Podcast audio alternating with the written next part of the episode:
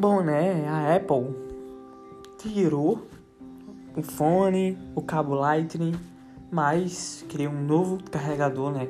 Que eu acho que nas, nas próximas edições aí do, do, do iPhone não vai vir mais cabo Lightning, vai vir esse carregador de indução. Porque, ó, eu uso carregador de indução há tempo.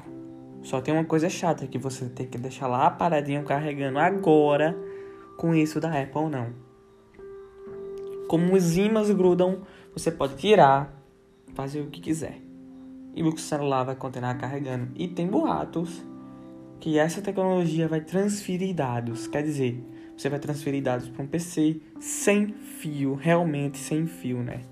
E hoje em dia nem precisa disso.